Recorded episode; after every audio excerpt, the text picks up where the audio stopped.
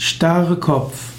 Als Starrkopf bezeichnet man jemanden, der sehr massiv auf seiner eigenen Meinung beharrt. Jemand, der seinen Willen durchsetzen will, jemand, der sich nicht von seinem Vorhaben abbringen will, der ist ein Starrkopf. Starrkopf wird manchmal bezeichnet auch als Dickkopf.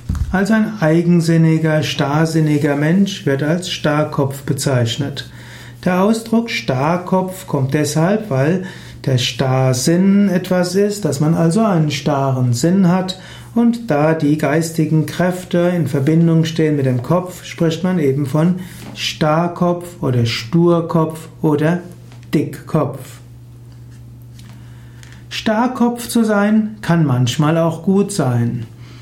Gerade wenn die Mehrheit eigenartige Meinung hat, dann ist es gut, dass es den einen oder anderen gibt, der starr bei seiner Meinung bleibt.